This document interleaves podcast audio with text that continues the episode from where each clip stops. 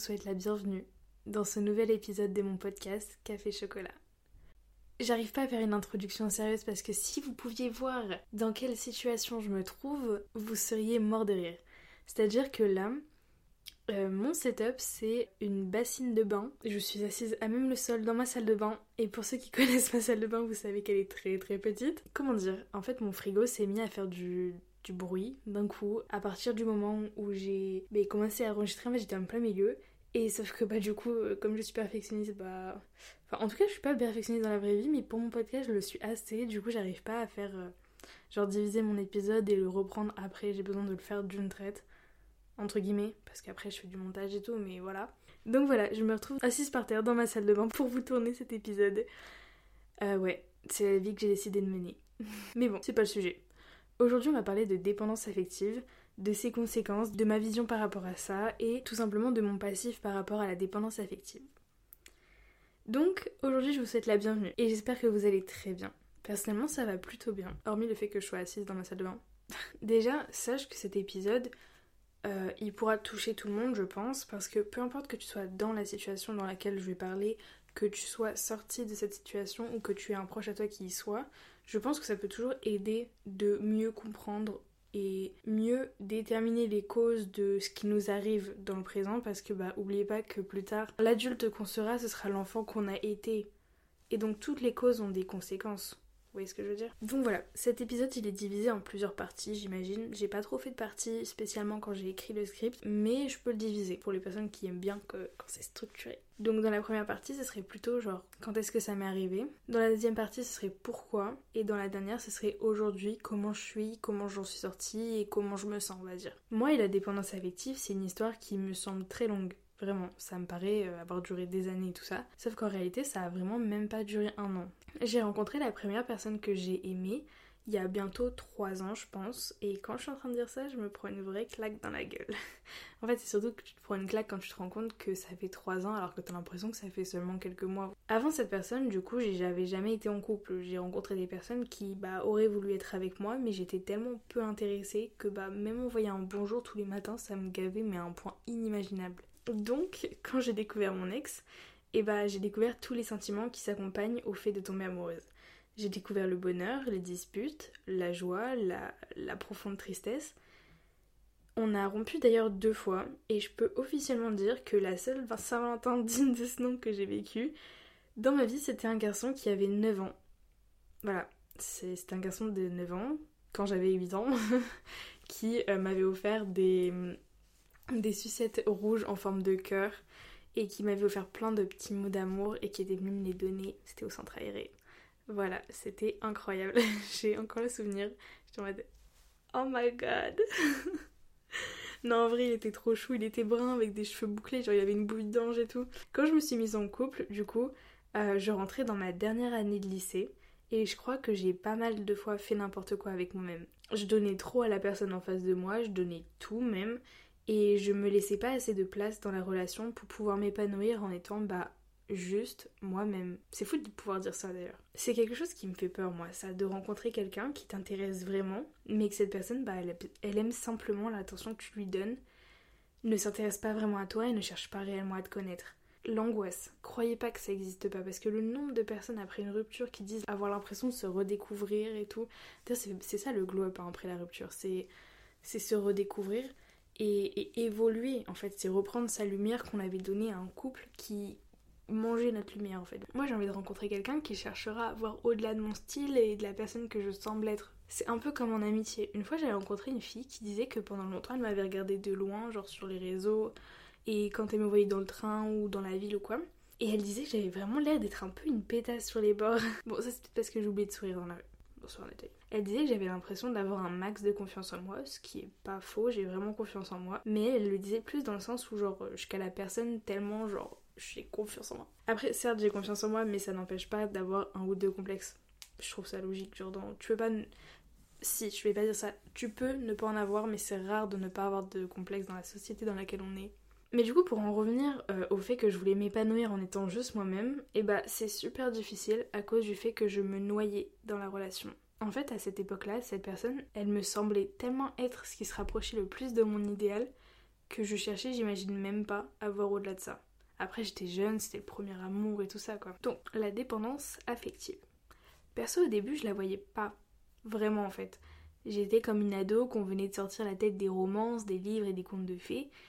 Et donc je me rendais pas compte que non, tous les comportements ne sont pas excusables par amour. Et même, je pense que tu peux pas sortir de la dépendance affective tant que tu t'es pas rendu compte que t'es dedans en fait. Et ça, c'est une autre galère. À l'époque où j'en faisais, je savais ce qu'était la dépendance affective. J'en avais déjà entendu parler quelques fois, mais ce qui m'a surtout choqué en fait, plus tard avec du recul, c'est de voir à quel point les réseaux sociaux, encore et toujours, ont romantisé la dépendance affective. Genre, il y a des personnes, simplement, elles n'ont pas su aimer correctement et sainement une personne, et elles vont dire qu'elles ont fait de la dépendance affective. Alors que bah, la dépendance affective, c'est quelque chose qui s'explique psychologiquement par des causes et des effets des causes et des conséquences? Bon, bref.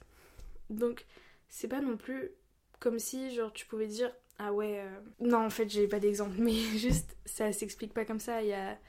Tu peux pas dire j'ai fait de la dépendance affective alors que juste t'as pas su aimer la personne en face de toi. Mais ça, c'est un autre débat. Du coup, moi, je savais ce que c'était que la dépendance affective.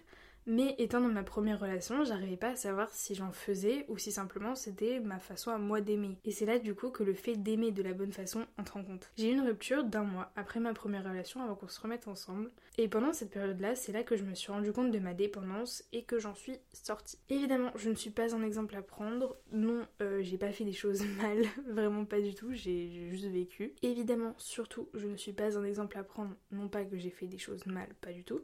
Mais juste vouloir guérir de la dépendance de la même façon que moi ne vous mènera peut-être pas aux mêmes endroits que moi actuellement. Parce qu'on n'a sans doute pas les mêmes conséquences et les mêmes causes à ça. Et si je dis ça, c'est parce que j'ai rencontré des filles qui me demandaient comment j'avais fait pour, euh, pour en sortir parce qu'elles en avaient marre et que du coup, bah, elles voulaient faire la même chose. Ce que je peux comprendre, genre, euh, t'es dans la dépendance affective, tu retombes toujours sur les mêmes schémas, bah euh, ouais. Ouais, t'as envie d'arrêter ça quoi. Quand je parle des mêmes schémas, c'est-à-dire que c'est en mode, pour moi, l'univers, il va te faire rencontrer des personnes qui auront toujours la même chose à t'apprendre, mais sous différentes formes. Et en fait, tant que tu n'auras pas consciemment compris cette chose que tu as à apprendre, bah, l'univers il va continuer de t'envoyer des personnes sur ton chemin pour que tu le comprennes consciemment. C'est un peu comme le retour, euh, le comeback de ton ex, tu vois. En mode, l'univers il va faire faire des comebacks à tes ex dans ta vie jusqu'à ce que consciemment tu comprennes que bah en fait si ils peuvent aussi facilement faire des comebacks c'est que t'es encore attaché à eux. Par exemple j'ai galéré à trouver mon exemple d'ailleurs. Donc euh, il faudrait que tu prennes consciemment conscience de ces choses-là. Personnellement, ce qui a très probablement causé ma dépendance affective, c'est le fait que mon paternel n'a jamais été présent, voire vivant dans ma vie. Et je dis ça, mais il est pas mort. Hein. Et si je peux parler avec autant de détachement euh, de cette personne, c'est parce que euh, pendant des années, j'ai été très mal, pendant près de 6 ans, voire plus. Et euh, avec le temps, j'ai réussi à travailler là-dessus. Je parle souvent du fait de travailler sur les choses, mais c'est pas en mode de vas-y, je me suis posée, j'ai médité pendant des années et après ça allait mieux. Pas du tout. Genre, par exemple, je suis passée par des phases où j'ai repris contact avec, euh, avec lui, où euh, j'ai été déçue où j'ai été dans le déni et ben en fait c'est ça en fait ça m'a mené à me rendre compte de certains schémas qui ne changeront jamais et à les accepter. Et en fait quand tu les acceptes c'est plus facile après pour en guérir donc quand je dis travailler sur les choses ou faire une introspection, c'est pas toujours hyper conscient et je sais qu'avec le recul, c'est facile à dire parce que quand t'es sur le moment, ben je faisais pas la rigolade. Donc je vais pas trop m'étaler sur, son sujet, mais juste pour dire que bah il a été présent pendant un an dans ma vie et après il a fait que des allers-retours et pendant très très longtemps ça m'a vraiment fait du mal. Et c'est pour ça que genre je me rends compte que un père présent mais absent, c'est tout aussi douloureux qu'un père totalement absent. Enfin, on peut pas évaluer les douleurs. C'est ça que j'aime pas aussi avec les, personnes qui aiment en parler de tout ça, de la psychologie et de ces choses qui arrivent avec les, pères, les mères absents et tout. C'est que souvent ils, ont, ils disent alors vous comprenez que les personnes qui ont des pères absents mais présents, enfin présents mais absents, et eh bah c'est encore plus dur. Et moi je déteste ça parce que tu peux pas comparer les souffrances des gens déjà parce que les personnes les ressentent les choses différemment selon leur vécu et leur cœur mais aussi parce qu'en fait, tout simplement, c'est des douleurs qui sont incomparables et qui sont toutes les deux très fortes. Enfin bon, j'ai sûrement fait un cut parce que je me suis beaucoup étalée sur ce sujet-là, finalement, en parlant des douleurs et tout ça, mais juste, comparez pas les douleurs euh, des personnes, ça se compare pas des douleurs comme ça, ça se vit, et encore plus si vous l'avez pas vécu, en mode si vos deux parents sont totalement aimants, qui vous ont toujours choyé et tout, s'il vous plaît, juste il y a rien de méchant, mais ne l'ouvrez pas sur ce sujet-là. Donc pour en revenir au sujet de la dépendance affective, c'est donc causé par un manque d'attention. Mais c'est pas pour autant que le parent doit être totalement ou presque inexistant, parce que j'ai parlé à une ancienne connaissance avec qui j'ai repris contact depuis peu. Elle a déjà vécu euh, cette dépendance affective, alors que pourtant ses parents sont en couple et amoureux, et ça montre bien que parfois la présence peut tuer autant que l'absence. C'est-à-dire qu'en fait, euh, ses parents, ils sont, amoureux, ils sont adorables, vraiment, je les, je les adore vraiment. J'en garde un très très bon souvenir. Et euh, ils étaient amoureux, ça se voyait, ils, sont amoureux fou l'un de l'autre. Et pourtant, en fait, avec euh, du coup leur fille, ça a été plus dur pour elles de ressentir leur présence. Malgré qu'ils étaient sous le même toit tout le temps, tous ensemble et tout ça. Ce que je peux comprendre totalement. Ça y est, je commence à avoir des fourmis dans les jambes à force d'être assise dans ma salle de bain. oh là là. Plus jamais je fais de cette comme ça. J'espère que mon frigo va se taire.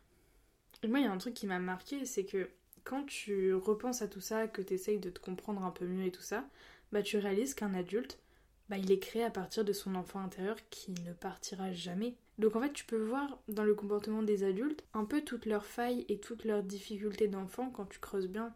Parmi les symptômes, du coup, on retrouve souvent l'incapacité à prendre des décisions, les comportements impulsifs, l'anxiété, le manque d'estime et l'insatisfaction chronique. En ce qui me concerne, ce sont surtout les deux derniers points qui m'ont fait me rendre compte de, ça en fait, que j'étais en plein dedans. Donc euh, le manque d'estime pour moi-même et l'insatisfaction chronique. C'est un peu dur à dire. Moi personnellement, j'étais dans une insatisfaction totale concernant ma relation. Au début, bien sûr, bah, avant que je réalise en fait, tout simplement. J'avais un manque de reconnaissance par rapport à mes efforts à la façon dont je montrais mon amour, la façon dont j'étais à l'écoute de la personne. En fait, peu importe à quel moment ma relation pouvait être parfaite, j'avais ces pensées qui essayaient souvent de déceler des mauvaises choses chez mon partenaire, dans notre relation, etc. J'avais ces, pensées justement qui venaient quand tout allait bien et qui me disaient Ah ouais, mais non, attends, on va, on, va s'embrouiller sur ce sujet-là, tu vois. Ah, mais le message là comme ça, il me paraît bizarre, attends, on va s'embrouiller. Et c'était des embrouilles de gamins, mais ça, c'est en fait être sur le dos de la personne de ton partenaire en fait. T'étais, en fait, des fois t'es tellement dans la dépendance, tu vis tellement au crochet de la personne bah, que t'aimes finalement parce que tu l'aimes quand même. En fait, tu vas chercher à ce que cette personne atteigne l'idéal que tu as de lui. Wow, elle est belle ma phrase. tu vas chercher à ce que la personne atteigne l'idéal que tu as de lui. Une des phrases qui revient le plus dans la dépendance affective, c'est j'ai besoin de toi. Et quand on y pense, c'est peut-être même une phrase bien plus forte qu'un je t'aime. Mais j'ai besoin de toi, en réalité, ça veut dire je t'aime, mais ça veut aussi dire j'ai besoin de tendresse, de connexion, de partage, d'être aimé. Alors peut-être que c'est pas de l'amour de cette personne au fond dont vous avez besoin ou eu besoin dans le passé. Je rappelle par rapport au manque d'attention du coup dans l'enfance. Mais cette personne, par la façon dont elle va vous montrer tous ses sentiments et elle, sa façon d'aimer, va parvenir à remplir ce besoin en vous en fait. Et au-delà de ça, j'avais un manque d'estime assez fort envers moi à ce moment-là. J'étais tombée amoureuse pour la première fois et je me rattachais à ça en me disant que contrairement aux autres, moi je trouverais jamais une autre personne que j'aimerais réellement parce que c'était cette personne-là et pas une autre. Vous voyez quand on dit des amours dans ta vie, tu en rencontreras d'autres et ils te feront vibrer de plein de façons différentes. Bah j'y crois sincèrement. Je savais que c'était vrai, mais pas pour moi.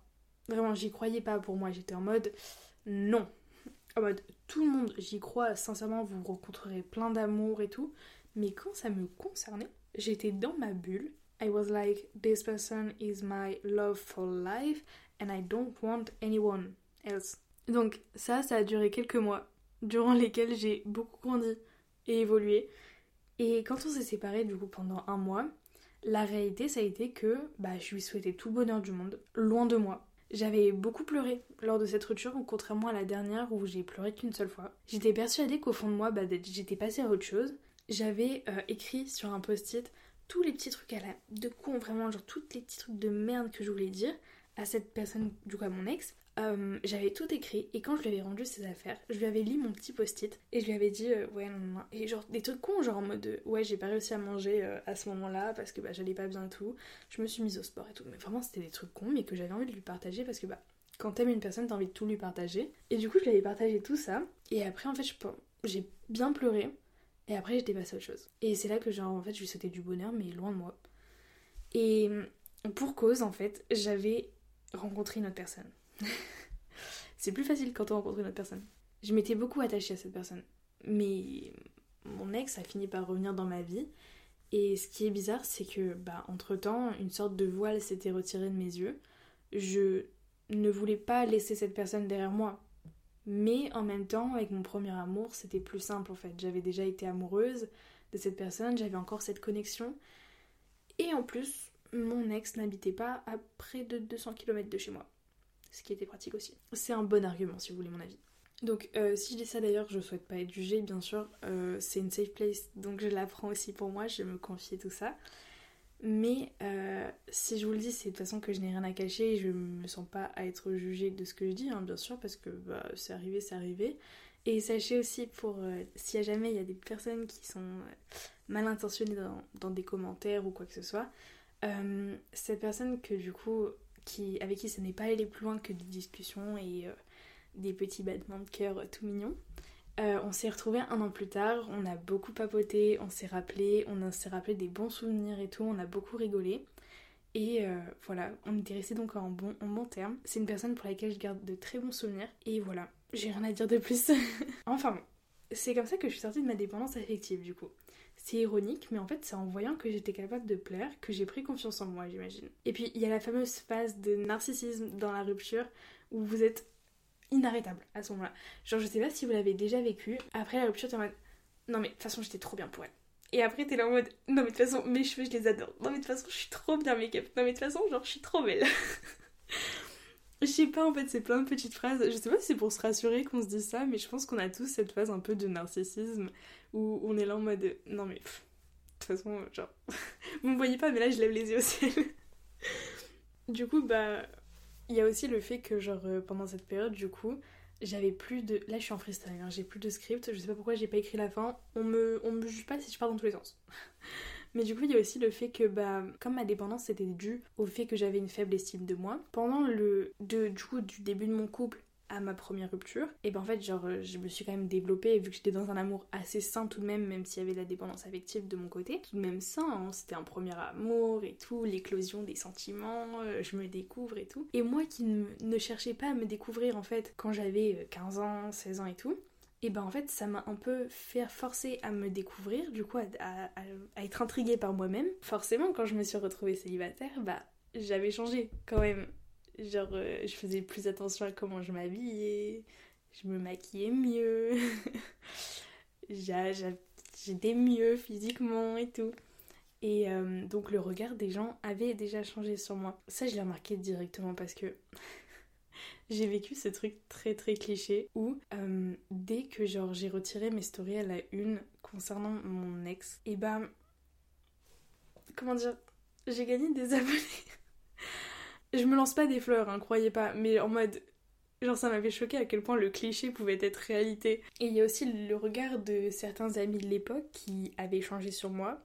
T'es plus en couple et d'un coup, une semaine après, t'as un pote à toi qui est en mode. Euh, je t'aime. Et t'es en mode. Quoi? Ça, faut en parler. Il y a des filles, je suis sûre, vous êtes traumatisées par ça. Donc, pour finir, je voulais parler aussi d'une chose c'est que.